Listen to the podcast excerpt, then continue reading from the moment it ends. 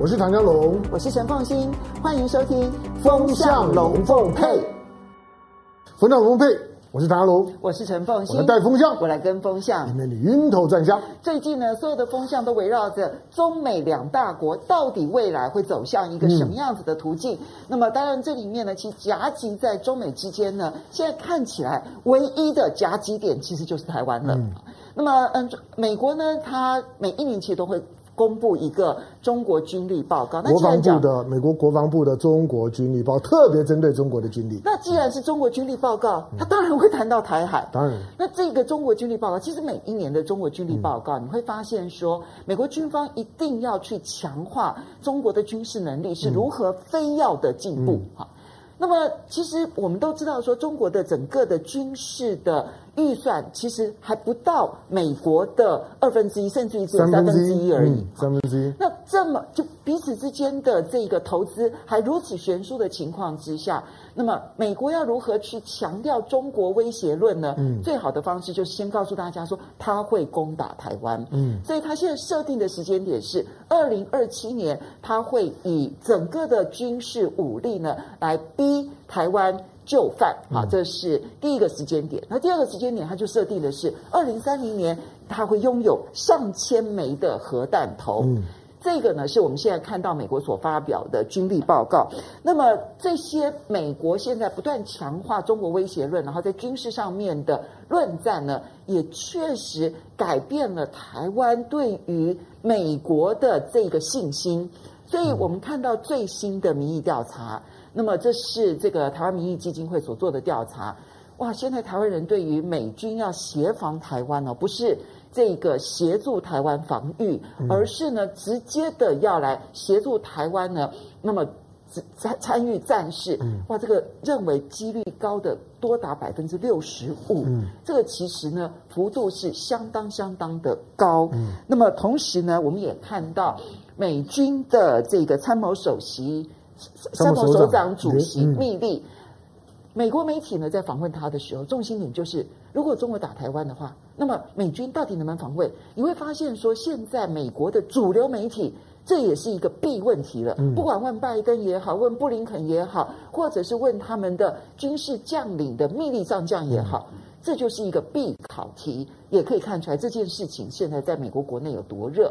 所以，我们今天呢邀请了两位专家呢，好好的来为大家剖析目前的情势。嗯、第一位呢是大家非常熟悉的赖岳谦赖教授，赖教授，欢迎，主持人好，欢迎朋友，大家好。好，第二位呢是杨永明杨老师，杨老师，大家好，还有永明欢迎。好来，那首先当然这个赖教授，我们来看这个军力报告。其实这个军力报告呢，我们把它拉到一个大的氛围来看的话，你就会发现，现在呢，只要谈中美军事，必谈台湾。嗯，那么而且必谈台湾，如果跟中国大陆发生战争的话，那么美军到底能不能够捍卫？你怎么去看这个军力报告，以及目前的整个的社会氛围？呃，以米利的说法是说，美军有能力保卫，但是美军并没有答应说要来保卫。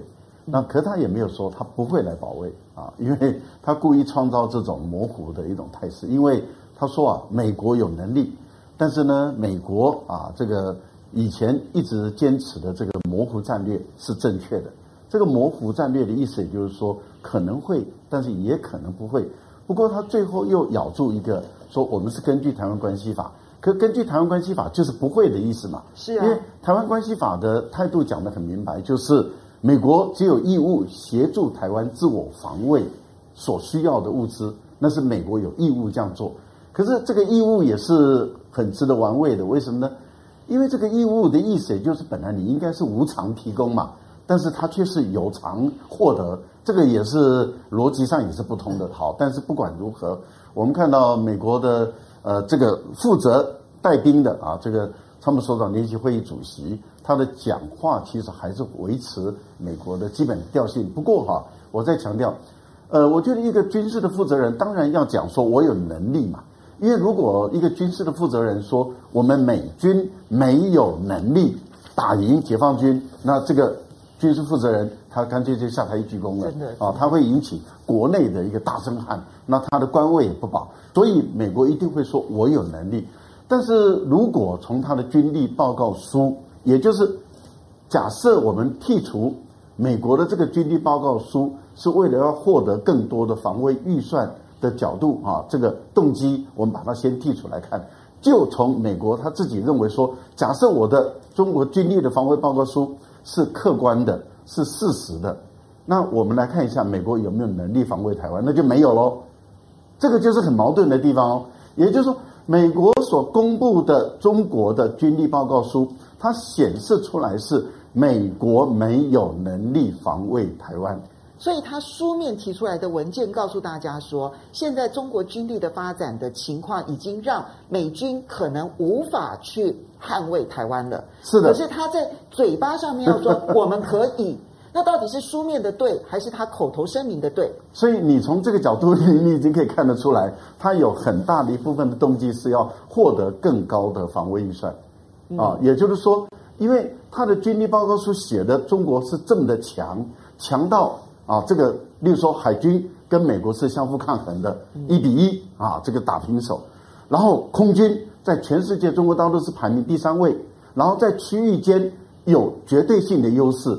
区域间内，也就是说，如果在东海、南海发生战事的话，美中国大陆的空军是完全可以击败美国的。所以在区域间，中国大陆的空军是占优势。但是如果说总体来讲，那么，空军中国大陆在全世界排名第三，然后又说到中国大陆的这个核威慑的这个作战能力，那也就是说啊，再过几年以后会有七百枚，再过几年以后会有一千枚，然后呢又强调说他们在前段时间这个试射的这个环绕低轨的啊这个飞行器啊本身基本上来讲是让美国感觉到很大的震惊，意思也就是。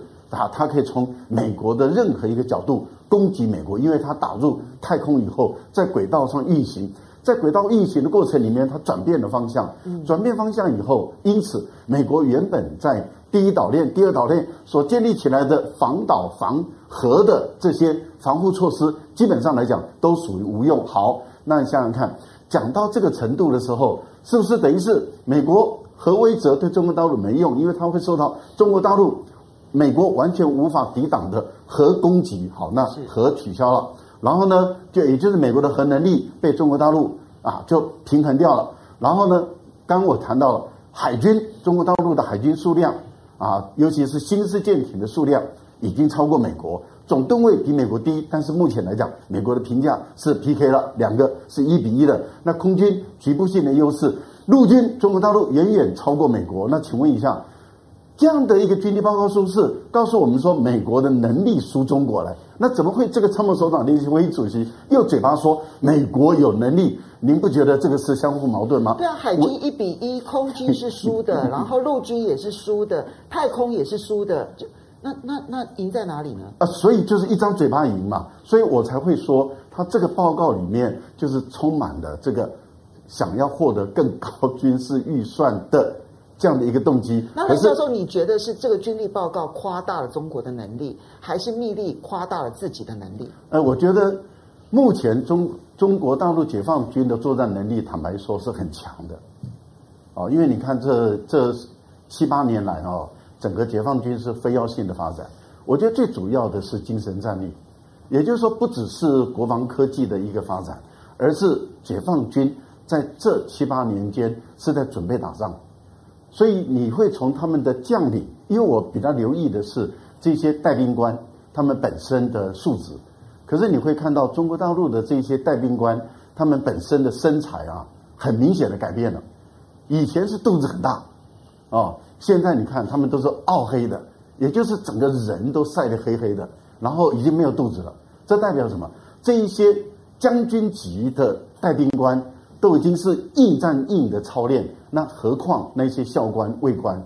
所以你从这个角度，你可以判断出解放军是确实是在准备要打一场硬仗的这样的一个准备，这个才是真正的的战力。所以我觉得，美国在评估中国大陆的军力的时候，我觉得这份报告基本上是属实的，但是台湾的媒体没有去深究。这份报告跟美国的军力换算以后，其实美国已经不占有优势。那因此，美国的将军嘴巴讲的优势是没有意义的。嗯，这边请教一下永明啊。那么我们看到中国军力报告呢，现在看起来对于中国威胁这件事情，似乎越描述的越夸张，越来越显得好像美军如果就这个区域范围内，并不是说全世界，而是只有就这个区域范围内，它可能无法撼动中国的领导的这个地位。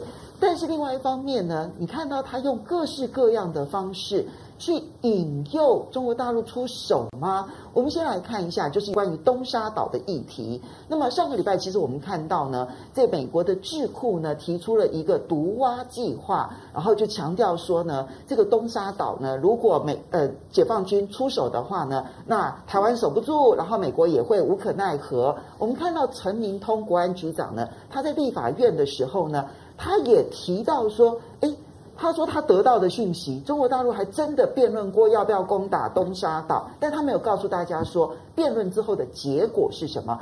他现在就是要大家安心说啊，在蔡英文总统任内是不会有攻打攻东沙岛的这样的情况。而另外一方面，我们也看到美国还有学者又提出来了，就说呢，可能整个中国大陆呢会先用攻打这个外岛的方式。然后呢，形成这种胁迫，然后测试美国到底愿不愿意协防台湾的意愿。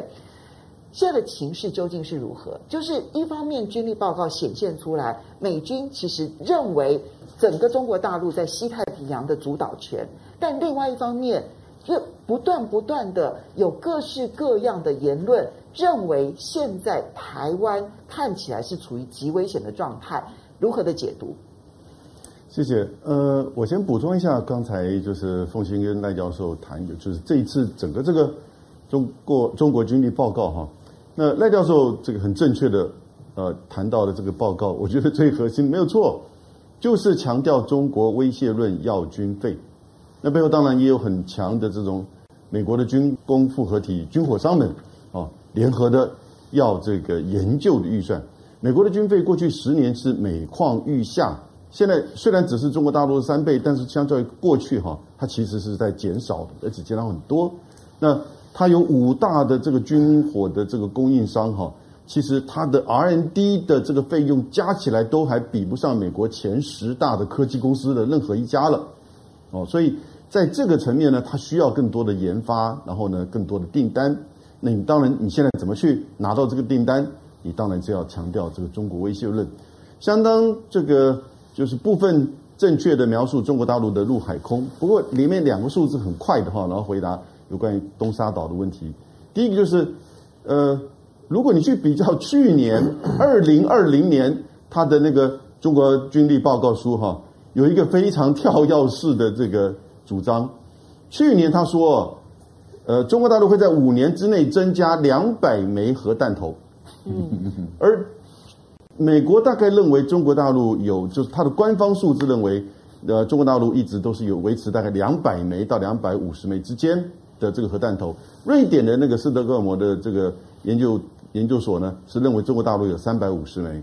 不过他认为这个美国有两六千两百五十枚，可是美国说他自己是三千七百五十枚。好，所以这个数字差很大。但是呢，在对中国大陆这一方面呢，一个是三百，一个是两百。不管怎么样，美国去年的报告说。呃，在这两百基础上，会五年内再增加两百，啊，今年呢？今年在二零二七年会增加到七百，也就是它会增加五百次。然后呢，到了二零三零年呢，它又会增加到一千。这个数字怎么来的？一年之内这么大的差别？他说两个因素，一个是呃，我们发现到你有好多的这个就是弹道飞弹的发射井。哦，那那个其实大部分都是民间的智库所做的这个调查报告，一个叫美国科学研究协会，但是呢，也被很多人驳斥，包含中国大陆这边。那个你搞清楚，那个是一个这个这个风电发这个 这个风电机的这个底座，不然这么多的风这个飞弹道飞弹的发射井集中在一起，等着你来打吗？那第二个呢？他认为中国大陆在去年一年二零二零年试射了两百五十枚的弹道飞弹，各种不同的中程、短程，那这个陆基、海基，哈，那个空射，那因此他认为这个弹道飞弹的增加，所以呢，你核弹头的增加，所以我们就说你这里有没有夸大？从去年就是去年的事情啊，不是五年前的事情啊。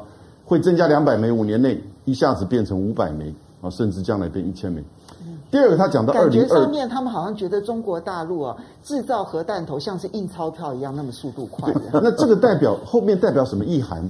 两百枚基本上就是所谓的最低核吓阻，哦，也就是采取的不是你发射核弹我就回应，而是你飞你这个核武弹头打到我的嗯这个领土设施军事的这些设施，我才会回应，这叫做最低哦。最低，但是当然当然也保持它的第二级的能力。可是美国跟苏联维持了，俄罗斯维持了什么？一旦侦测到你发射核子弹头，嗯，那我就会回应你，用这种方式来吓阻。但那个要什么？要有足够的量，哦，也就是说他要打比较全面的。那他要证明的就是说，在核战略上，中国大陆已经改采比较激进的，哦，比较就是说这种叫做 launch on warning。也就是说，当雷达警告你，它那边雷这个这个洲际飞弹，不管是中程、远程、长啊这个洲际发射之后呢，你就要同步的这个发射，这样子贺主方式才来能够去进一步争取到美国的国防预算跟它的这个军工复合体的这个大笔的研究的经费。第二个是他提到二零二七年哈，解放军因为这是个军力报告书嘛哈，所以他一定提的是解放军对台湾啊，希望能够让台湾屈服。二零二七年这个时间又点又来了，你看，我们已经不知道从哪一个太多了都可以整理一个名单了。到底美国这方面说了哪一年哪一个时间点，这个这个中国大陆解放军会武力对攻击台湾哦？大概你可以从未来的两年、三年、四年、六年，有有六年的，现在又来了一个二零二七年，这个也是六年。那二零二七年，他们我想大概的推论就是，也许是习近平的第三任的最后一年。但也刚好，如果拜登连任的这个前一年竞选，就是说结束的前一年，所以这里面有很多的这些，我觉得其实不是那么单纯的证据上，而是一个他的推论。那在外岛这个层面哈，美国为什么要去强调中国大陆会对台湾使用武力？一方面当然是中国威胁了你要有一个标的，第二个是你他也在强调代理战争的场域就在台海。因为一个有一千枚的核子武器国家，跟有一个三千七百枚的核子武器国家，这已经不可能会发生直接的战争。冷战的时候，美苏之间那个时候多紧张啊！连民间不都还是挖地洞，然后防空洞啊，在保护自己，对不对？但美苏之间有没有发生直接的战争？它反而是透过像是这个古巴、德国、哦柏林。中东这些的代理场域来去进行消耗战，最后就是苏联选择阿富汗，嗯，让自己给消耗军事的能力给消耗掉，经济能力消耗掉。所以他现在就是说要一个，因为你去说服说，你去提说解放军会在哪一天直接的攻打台湾本岛，那其实可行性会很复杂哦。因此他就说外岛，外岛这个方式，只要你一旦动武。他就可以全面的经济或者是各个层面的来去制裁你，围堵你，哦，那期待着你能够去就针对外岛。可是，如果我们现在看解放军如果要真的对台动武，他会去只是拿一个外岛的意涵在哪里呢？所以有明，你觉得那个不断的去诉求说可能会攻打东沙这件事情，与其说是解放军有这样子的一个战略战术的安排，倒不如说是。美军现在不断的释放消息，或者美国智库不断的释放消息，希望引诱解放军去攻打东沙。东沙没有多大，非常小，它它可能比永暑岛现在的永暑岛可能还要小。它既不能做一个怎么样的这个机场，哦，哎，它也不需要，它就在大陆的应该是就是广东的外、嗯、这个外海的没有多远的地方，两百，哎，所以其实它就战略层面、战术层面。都没有大的这个意涵的必要性去拿下这个岛，最多就是给台湾一个政治上、军事上的这种就是就是警告。那这个警告，他也知道背后可能会造成更严重的国际的反弹。你要不然就是一次的哦，真的要动用武力对台湾产生怎么样的伤害，或者是用间接的封锁的方式或长期演习的方式，达成间接封锁的这样一个效果。然后使得台湾的能源、电力受到的困扰，经济情绪混乱，这是可能会发生的这个情况。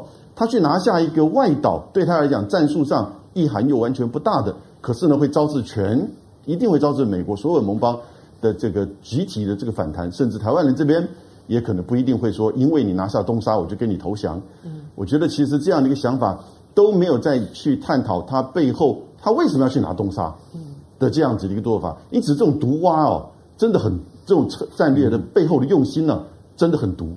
嗯，所以香龙，你怎么去看？其实这里面的讯息，包括了中国军力报告里头要去凸显的中国威胁论。嗯，那这个中国威胁论是其中的一个，然后他还必须要设定一个代理战争的场域。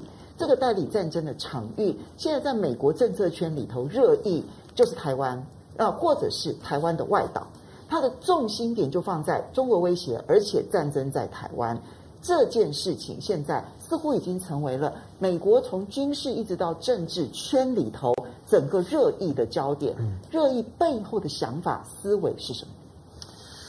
那美国反正总是要找个标的嘛。那当当西藏、新疆、香港都用完了，就剩台湾了。所以他现在如果要去谈中美关系的冲突热点，现在只剩台湾了，其他的都只剩下嘴皮上面。那这个报告其实你每年看的时候，它对我来讲，它就是个作文比赛啊，就看谁谁敢写的比较夸张一点。那我说作文比赛，就是说它有一种惯性的腔调，就是我们平常讲的捧杀。这个是美国，它不只针对中国，它历来，它它对于呢，它主要的军事对手，它都采取相同的态度，都会把对方形容的无比巨大。那个巨大到就是说呢，连连对方都都不信，就是我有这么强吗？我有这么好吗？伊拉克吗？我这么厉害吗？特别是过过过去的俄罗斯，就是你都会被他催催眠，就是说，就对，可可能我不了解我我自己，其实我真的很厉害了。这个是美国的惯性，他基本上面就是用用夸大对手的方式，然后来达到宣传的效果。我们讲，我们之前讲过，美国的美国的整个的整个的整个的政治，它的最核心是压力的团体，是利益团体。那利益团体怎么样可以弄到钱，他就会怎么讲。嗯，所以你认为对利益团体来来讲，利益团体所有的诉求只有一个就，就是我要钱，你要给我钱。所有利益团体的逻辑只有这一个，因此如何去营造出那种让对方给我钱师出有名，我要钱要的坦坦荡荡，他就朝着方向去操作。所以美国的美国的军方向来，他所有的报告都会让你让你觉得觉得美国快完了，对手呢非常的巨大。台湾呢，美国呢，在在所有竞争当中已经落后了。如果你再不给我钱，就如何如何。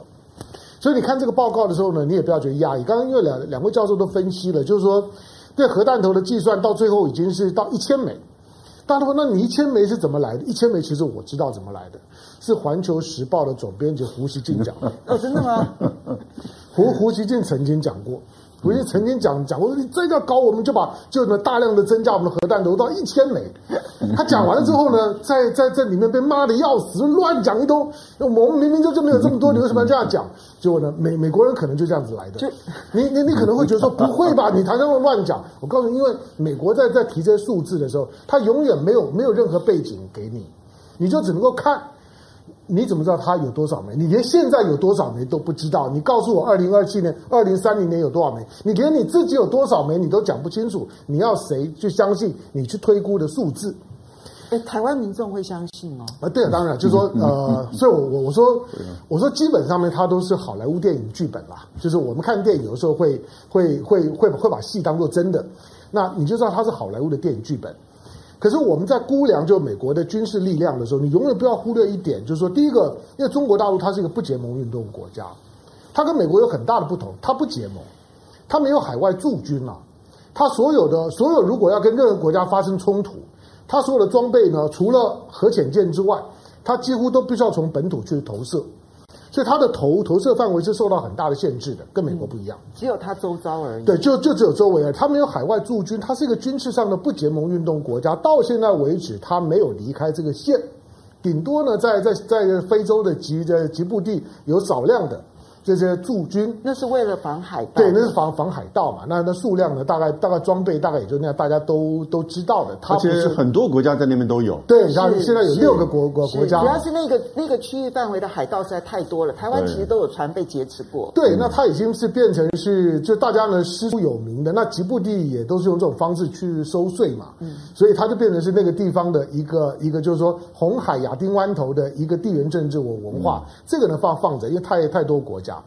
可是美国，你不要忽略，它是一个结盟国国家，嗯，所以你去估算美国的军事力量的时候，当美国告诉你说中国快赶上我们了，我们看我们都知道，中国的现在的现在的军事支出是美国的三分之一，其实三分之一都还太保守，你你严格讲大概四分之一，嗯，如果你从呢瑞典的和平研究所，美国大概都占百分之四四十啊，中国大概百分之十到十一啊，长时间以来。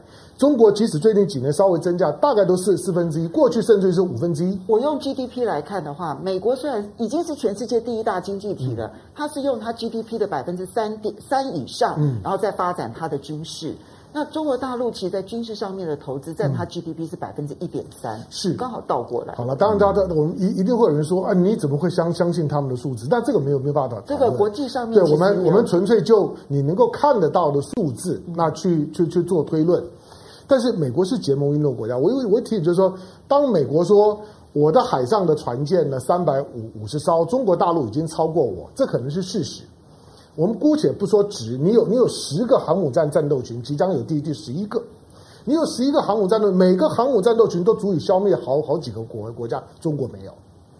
第二个就是说，你的核潜舰，你的你的动力潜舰，在中国家门口蹲了这么久，中国都不见得知道。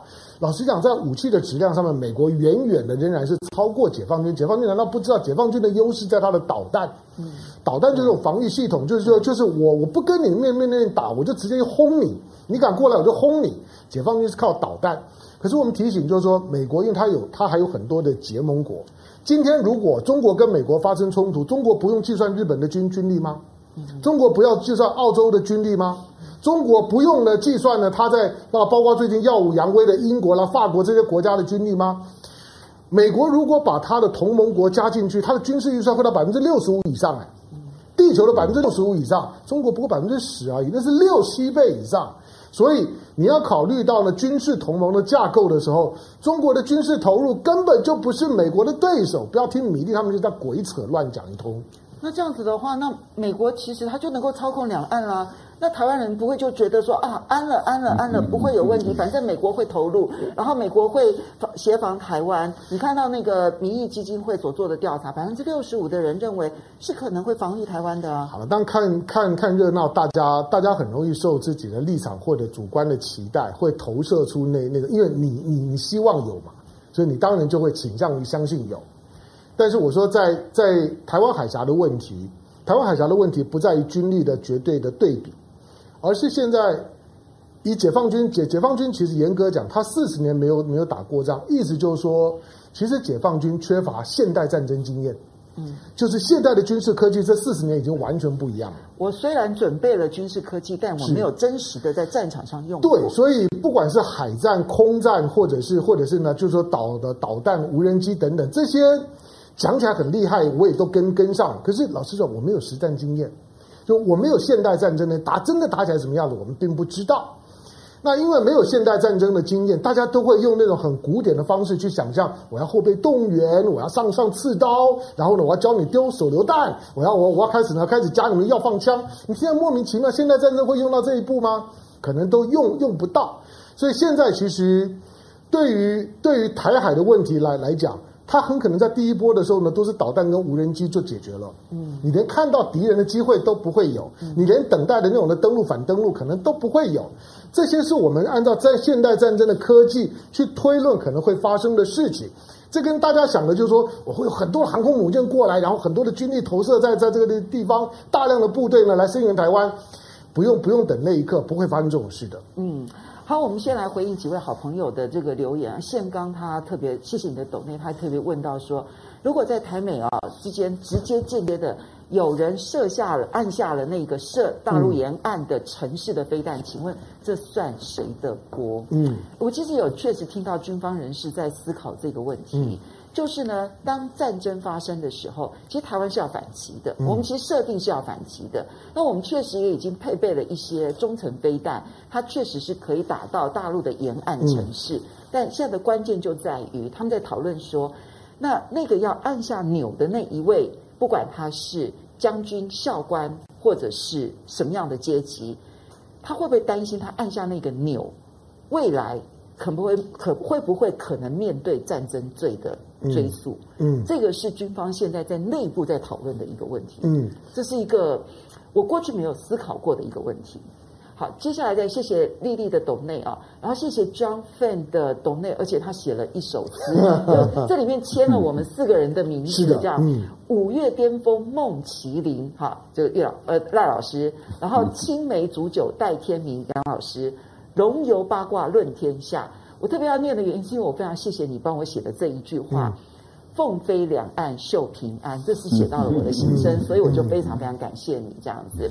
然后 Shout Baby Lee 他说：“美国之前打的那些战争，难道都是现代战争吗？”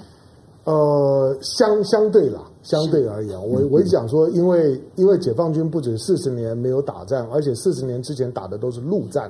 嗯，严格讲起来，现代的海战，甚至于呢比较现代化的空战。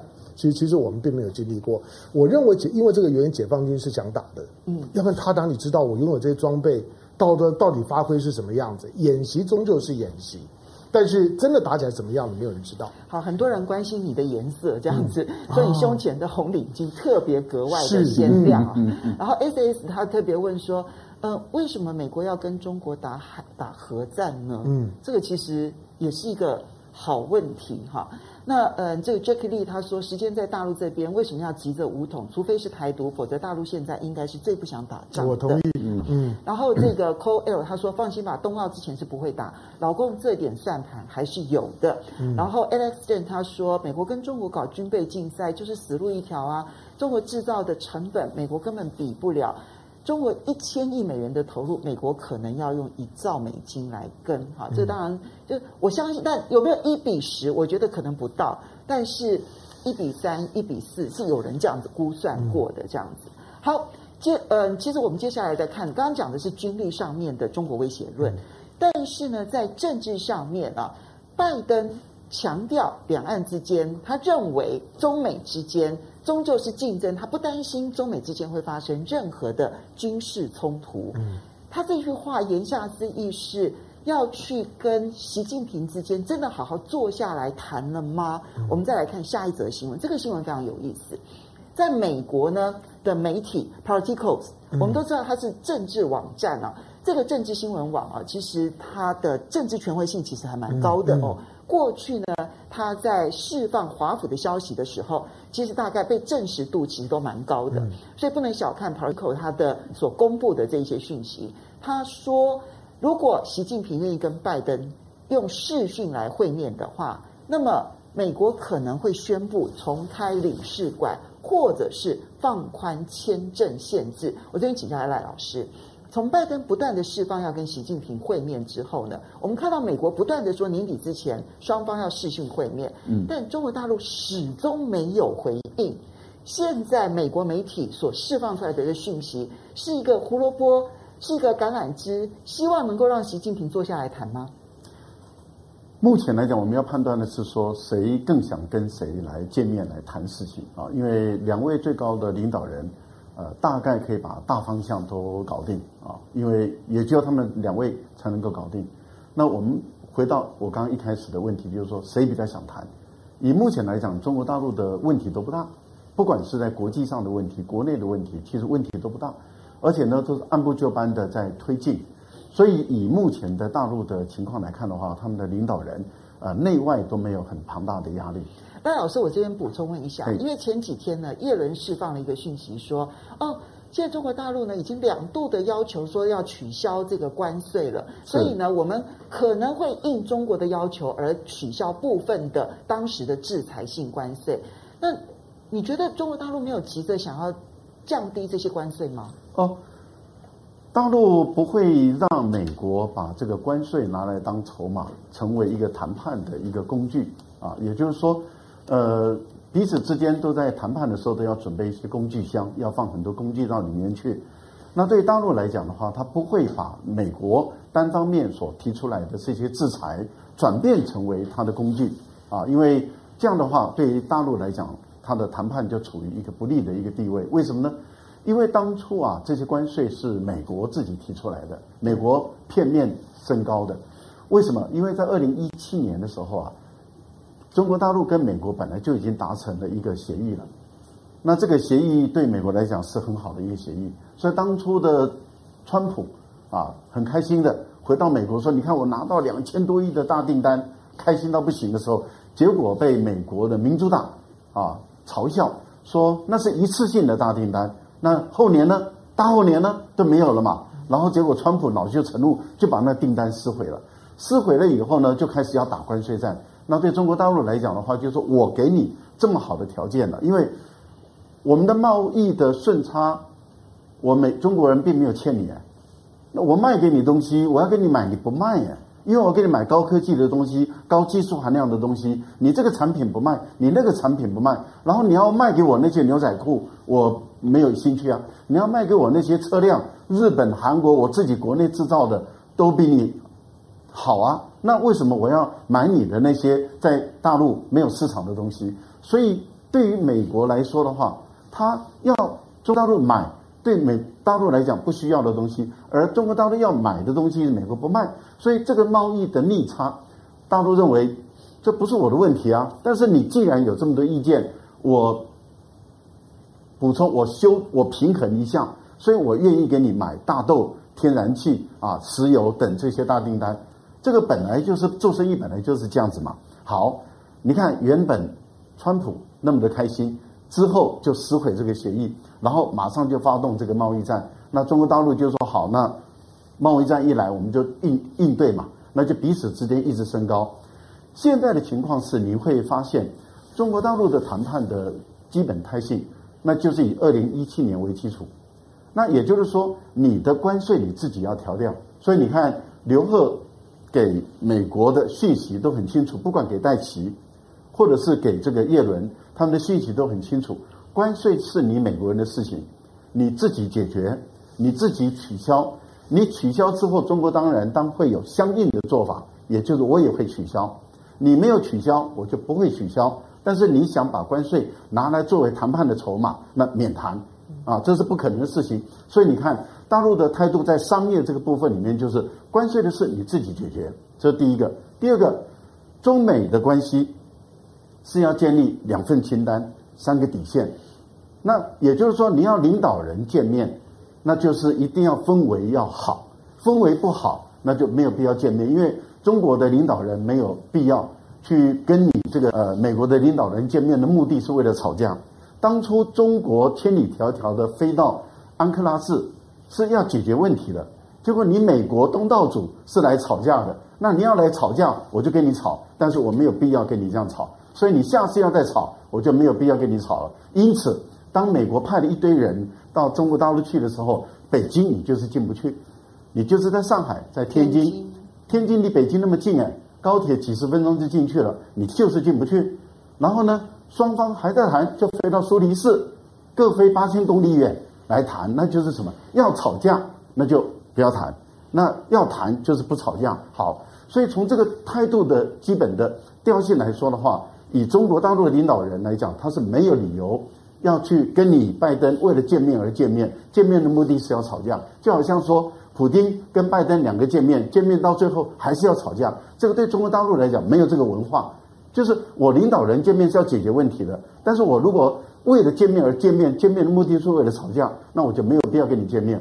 所以，如果美国没有把一切铺平之前，我觉得习近平是没有义务也没有必要。要跟拜登来见面，好，所以我就回到最前头我所讲的，谁比他想见谁？当然是拜登嘛。拜登是内外交困，内外交困的情形下的话，他希望能够跟习近平搞定很多事情。但是问题就是，大陆的态度到目前为止还是很清楚，解决问题就来谈，如果要制造问题就不用谈。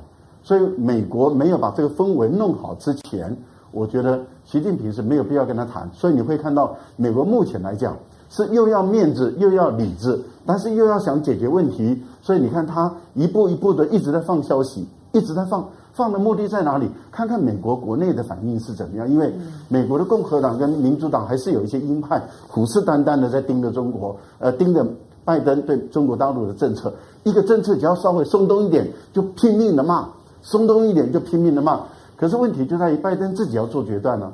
如果拜登一直任凭这些鹰派的，因为不管你怎么做，他都会骂。所以在这个情形下，拜登要自己继续被困，还是不要被困，他自己要做决断。如果他做了一个大的决断，就是我不管你怎么骂了，我就是要改善中国大陆关系。我觉得年底的习近平跟拜登的会谈，如果我强调美国是真的要解决问题了。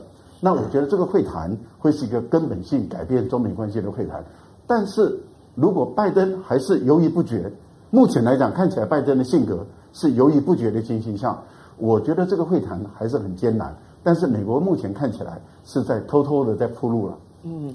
所以，我们这里请教一下杨老师。刚刚戴老师提到了，拜登真的很想见，所以不断的释放消息。那他其实也改口了很多，就包括了从一开始的时候提到这个，嗯，中国大陆跟美国之间的关系是从对抗、竞争、合作，到现在他已经不再谈对抗了。他怎么谈，最多是谈到竞争，然后绝不谈对抗，然后也不谈冲突。其实这个口语上的改变，当然是一个征兆。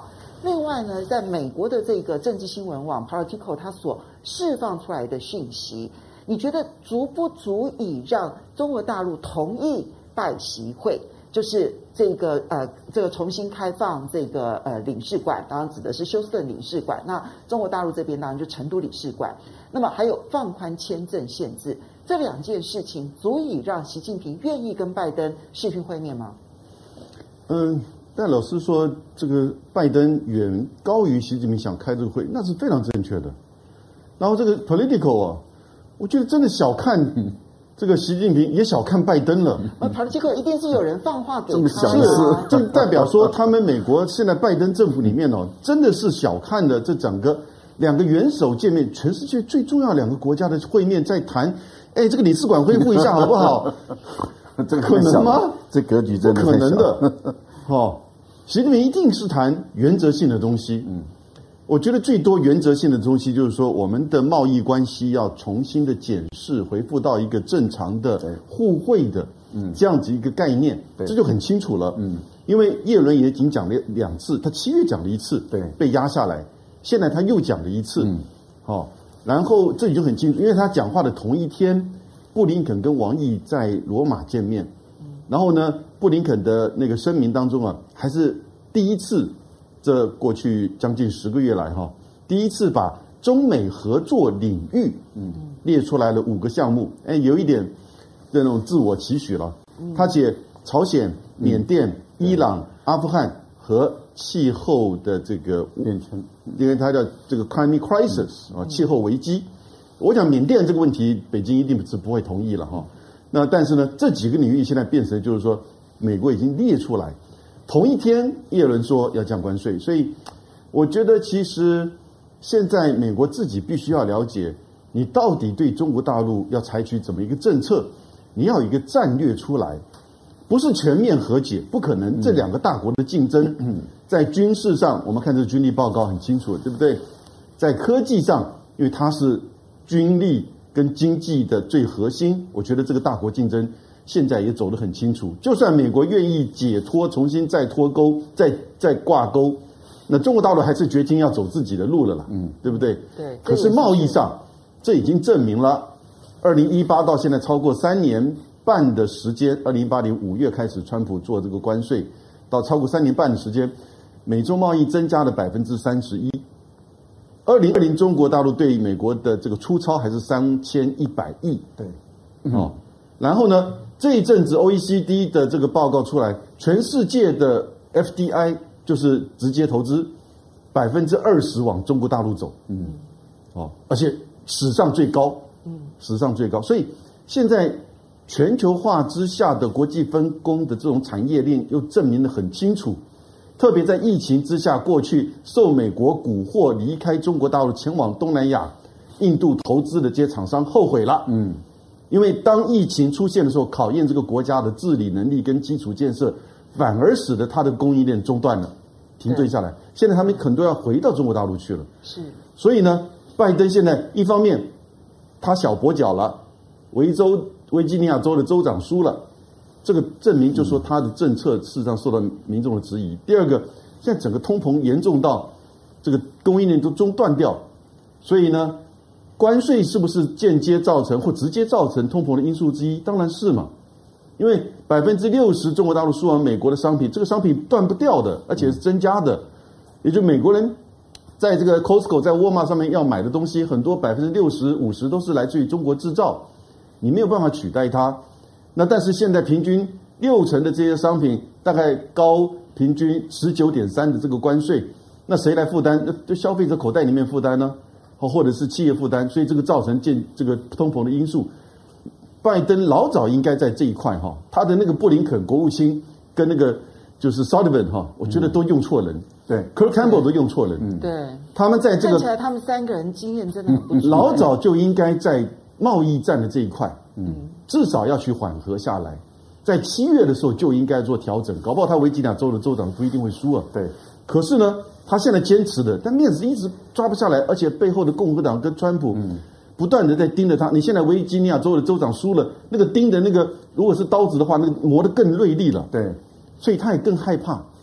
但是我举两个例子哦，第一个是当谈到来帮武力帮助台湾的时候，有一个民主党的这个众议员哦，温和派。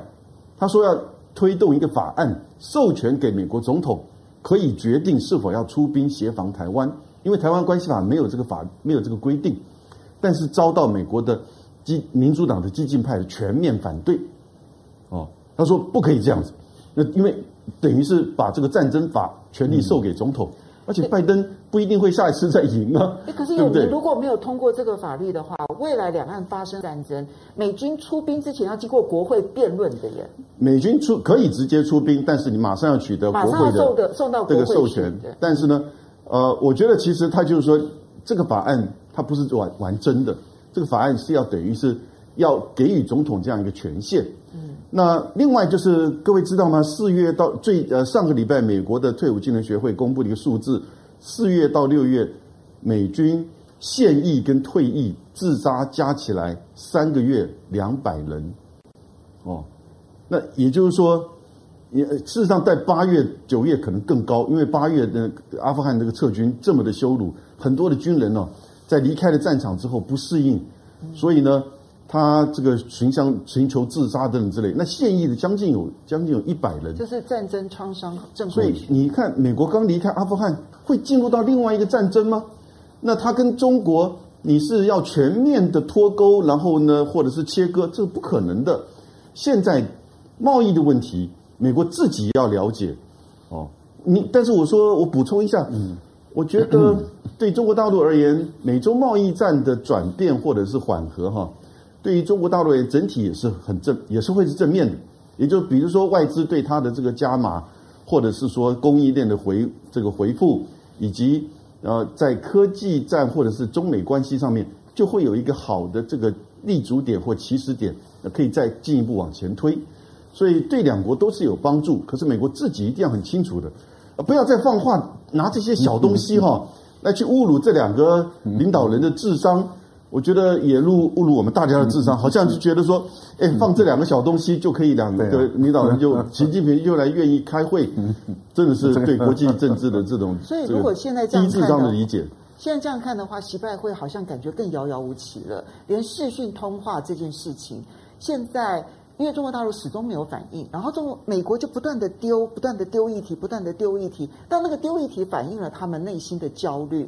只是那个丢议题的范围，似乎中国大陆这边可能不会买单。对，通常这种呃会议，呃，如果领导人要出席或参与某些会议，大陆方面来讲，呃，也许事前会透过台面下的放话去证实这件事情。但是官方的正式的表态多半都是会在活动前的大概一个礼拜或三天，他才会有正式的一个说法就出来。但是这一次的比较特别，就是说，因为也没有任何的官媒或者说是半官媒或者外媒的外外围的媒都都都没有。换句话说，北京到到现在为止，对于美方呢，透过各个层级不断的去释放拜登和习近平即将要试训这件事情，其实没有任何反应。那当我们可以确定，就是说，美国呢现在也死了心了，就是说实实体见面没有，顶多就视讯，但是是不是视讯就有，那也未必。尤其如果说像 Political 这样子的一种的网站，因为它现在是很很重要的政政治讯息来源，它所抛出来的消息会让我觉得更悲观。因为如果说如果他所提出来的伴手礼，哎，你听起来觉得这合理，那你大概可以推断，就是说两个人见面还真的有有可能。但是如果伴手礼是这这两样，那那那那我猜大概就不用见了，就因为它根本就不是问题。这两个问题当然也也是中美之间的技术性的问题啦。对啊。可是这是买空卖空的问题。第一个，当初关掉休斯顿的是是是你啊，那你你你今天要重开也是你啊，你你不能挖个洞又填起来之后，然后就是那那你要跟我见面，这这算什么东西？那签证问题那也是你啊。他就说，今天当美国美国很惯性的用先对于的某个对手施加了某些障碍跟制裁，然后之后把这个制裁跟障碍拿掉之后，好像呢他给你多大的 favor，这是美国最常用的。我说这叫买空卖卖空，其实他两手都是空的，但是你就觉得他对我释出善意，那叫什么善意？可是他对欧盟，欧盟就接受了、啊、那个钢铝的那个关税，他取消了，欧盟这边就很开心啊。对钢铝的东西啊，它还有一些的一些的，这基本上面就是说，最最少对于美国来呃来讲有好处，但是对欧盟也有也有也有些实质的好处啊。那毕竟是我要出口到你那那里啊，当然是有实质的好处。所以中美之间的问题都已经是大问题了，都已经是非常大的问题。这种大的问题，当你要要营造出呢，双方领导人好像尽释前嫌，要坐下来解决问题，中国人的思考就不一样嘛。你看到你看到习近平呢，英国连去都不去，连视讯露脸都都都不愿意，只是发个书面呢就交代过去，拜登怎么骂都没有用，你就知道中国对于两国之间该怎么交往，中国的那个逻辑跟拜登这种边谈边打的逻辑就是不一样。拜登他他会觉得我们可以一边冲突一边吵架，一边还可以谈什么事事情，我们可以很不开心的，就是说互相的拿拿这种军军事问题，互相的在在较量，在威胁。可是呢，双方又又可以又可以坐下来，营造出领导人见面好像在解决事情。中国不是这样，那中国就觉得大家的情感面的方向应该是一致的。如果你把我当朋友，我们就朝着朋友的方方向走；你不当朋友，朝敌人，那我们就往敌人的方向走。中国人在这方面来讲，就是常常讲的、常常唱的那首歌嘛，就是朋友来了有美酒啊，敌人就猎人来了就敌人来了有猎枪。那你你到底是要我要端美酒，还是要拿猎枪？你要告诉我啊！那你你你不能告诉我说你一手能拿着酒，一手能拿拿着枪，这很怪。所以其实大家对于。当下的中美之间的架构，接下去要怎么运作的那个基本的看法就有落差，它是没有办法运作的。你说年底之前到目前为止还没有看到两边可以见面的，我，我看不出来。尤尤其拜登原来因为拜登讲话不够精准。他给他感觉好像十一月底，十一月底。可是我说十一月底不可能啊！你十二月初你还有个，现在都已经十一月初了，对，不可能。何况你十二月初你还有一个民主峰会嘛？嗯，那民民主峰会最最近布林肯也也已经讲了嘛，就是我们已经在跟台湾在安排了嘛。如果你在台湾在跟台湾在谈民主峰会的事情，那就真的不用谈。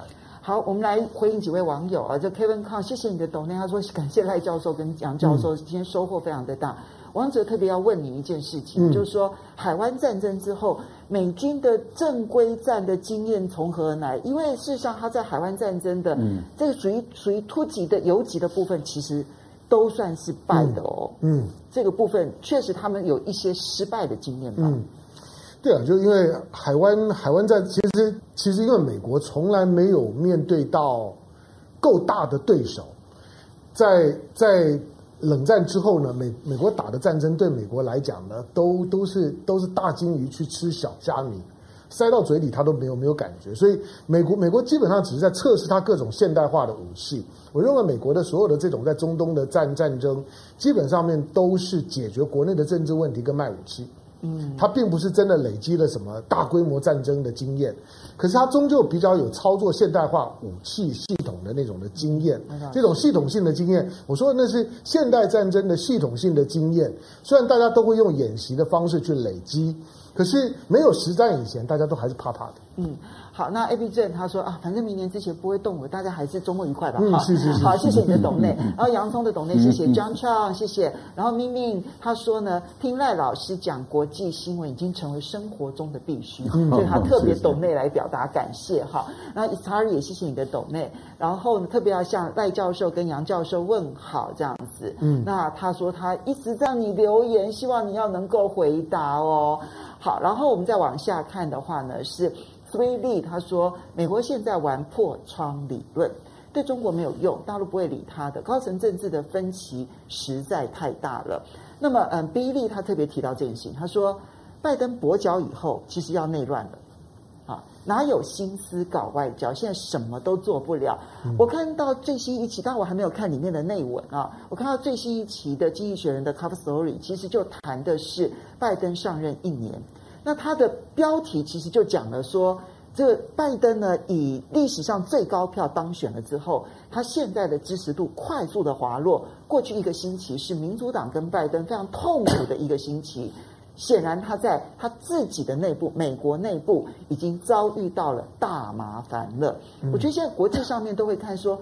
到底你拜登还能掌权多久？我觉得这会变成一个后续的一个很大的问号。嗯，不过我们最后小谈一下，就是柯文哲，两岸之间到底有没有谈的可能性？可不可能借由城市论坛、双城论坛，建立一个小小的接触的可能性？因为所有的接触在这个时候来看的话，都是珍贵的。那么，我先请教赖教授，你觉得柯文哲主张的双城论坛，因为疫情的关系一直阻碍，一直阻碍。现在有机会吗？呃，我觉得双城论坛很重要。我我是实质上的参与者哈，因为我是柯文哲刚上任的第一任啊，第一届的这个两岸事务的这个小组的委员啊。呃，当时的氛围确实是很不好，因为民进党在位置上嘛，那彼此之间的氛围很不好。呃，而柯文哲当初啊，因为他是以深绿然后来主政台北市的时候。他建立了这个两岸的这个小组，所以绿营的人数占绝大多数啊。那么非绿营的只有两位啊，只有两位。那十十一位委员哦，啊，只有两位非绿营的，九位都是绿营的。啊，当时柯文哲就提出第一个议题，就是说双城论坛要不要继续办？因为那是郝龙斌建立起来的。那我当然主张继续办。那绿营的都是主张不要办了。后来我就提出一个论点，说服了这个柯文哲。但是我一当初就判断柯文哲他是想办，嗯啊，我当初是这样判断。那我就做了一个局，让柯文哲能够顺着这个局走下去。那当然，最后柯文哲决定要办啊。那决定要办的时候，那绿营的人很多人就非常的生气啊。那有些人在第二次的会议就不来了。不过你看。当时办这个双城论坛的时候，就有效地牵制住蔡英文的两岸的一个政策。我觉得以目前的一个氛围来看的话，双城论坛确实还是有需要办，因为大陆也蛮重视上海跟台北之间的关系。更何况现在国民党的朱立伦上来了嘛，那国民党已经很明确的啊，就是对于这个原来的三步，就是不同步的步先拿掉，但是他把这个反台独把它举起来了。我觉得在这个部分里面，这个方向大体上来讲是正确的。我觉得应该要营，要创造建构一个更大的氛围。这个氛围是什么呢？反台独、不独这个方向去继续推。所以我觉得任何有助于啊两岸关系和缓的所有的活动，我们都应该支持。所以我觉得双城论坛事实上继续办下去，对两岸的关系和平来讲是有好处的。可是杨教授，你觉得双城论坛，因为它牵涉到了很多方啊，比如说柯文哲的意愿是想办的，但大陆这边会配合吗？还有就是蔡英文中央政府这边会不会穿小鞋，然后给予一些撤走？哦，这当然可以是想象的了哈。那因为赖教授讲的是柯文哲刚上来的时候，对啊，你说十一席里面九比二，现在柯文哲的内阁跟他的顾问里面应该倒过来变成这个。绿营的可能大概只 只有两席，有吗？对，我我都不确定，因为我我第二届就没有参加了。对，所以也就是说，其实他一方面柯文哲他有更高的政治的期待，嗯，所以呢，他对于这个政策上呢，两岸上呢，就会比较更加的弹性跟务实。因为他发现这些年他大概跟绿营已经分道扬镳了，是背道而驰。一四五零的主要的这个敢跟攻击的对象，他大概也都感受很深刻了。所以在政策的层面，他更强调这个务实的这个领域。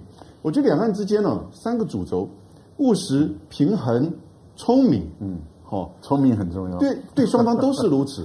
但是现在在蔡英文的十月十号的这个互不隶属、这种脱中国的新两国论的概念之后呢，我们的民调出来。居然有百分之六十说美国会来协防台湾，这个不是说真的他们这样子信任或信仰，而是一种期许，更反映了其实他们自己也很心虚，嗯。啊，可是呢，政治人物从美国华盛顿到台北的政治人物，还有军事以及这些智库、军工复合体专家们，不断的在说美国会来帮助台湾，台湾多么的危险。这个台湾危险牌哈，已经越玩越深刻。但哪一天真的火柴会插下去哈，也就会擦枪走火的。那可是这个时候，大家也知道，美国如果来协防我们、帮助我们的话，也许就可以保持这样一个贺主。No No No，这个是一个越来越紧绷的这个状态。这个时候，两岸的这种任何的城市论坛或者其他的交流就很重要。也就是说，让国际上，我觉得其实。对岸对我们台湾的理解应该很深刻，但国际上要了解，台湾不只是一种声音呢。台湾不是说百分之六十都是说支持这个这个我们解放军打过来我们不怕，美国会来帮助我们。这个民调其实这样子解读会很危险的，所以这样子的一个论坛，去更强调两岸的交流务实，然后呢，台湾人民的多元的声音跟主张，我觉得对国际对亚洲。哦，都很重要。你看，亚洲明年一月一号，这个 RCEP 就要开始，亚洲整合就要正式起入了。那中国大陆是最重要的参与者跟这个这个市场。那明年要 CPTPP 哦，两岸之间又会有一个交手的这样一个场场域了。所以，两岸之间其实很多问题可以去谈哦，不一定要在这个军事上附和的美国说要喊打喊杀，任何的交流，我觉得都是好的。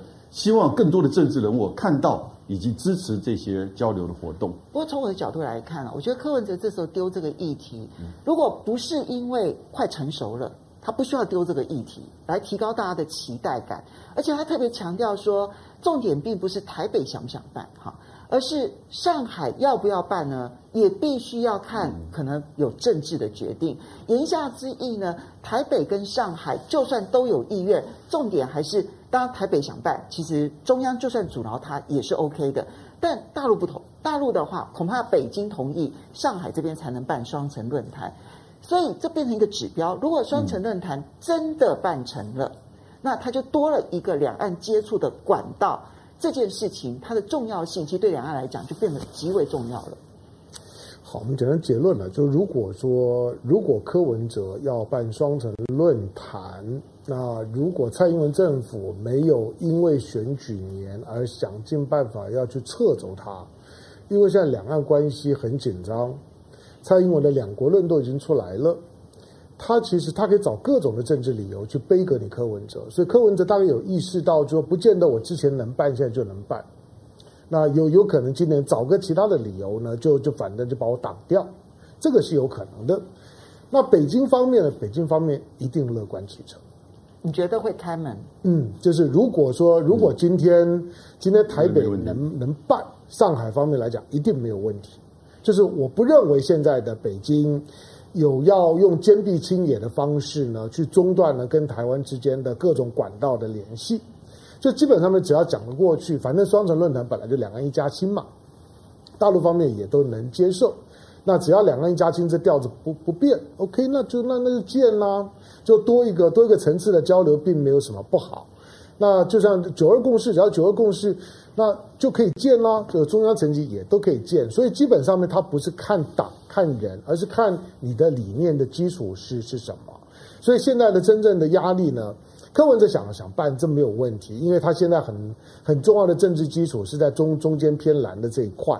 他如果没有这个东西的话呢，他的诉求会会很没有魅力，那也会缺乏说服力。但是呢，能不能够办得成？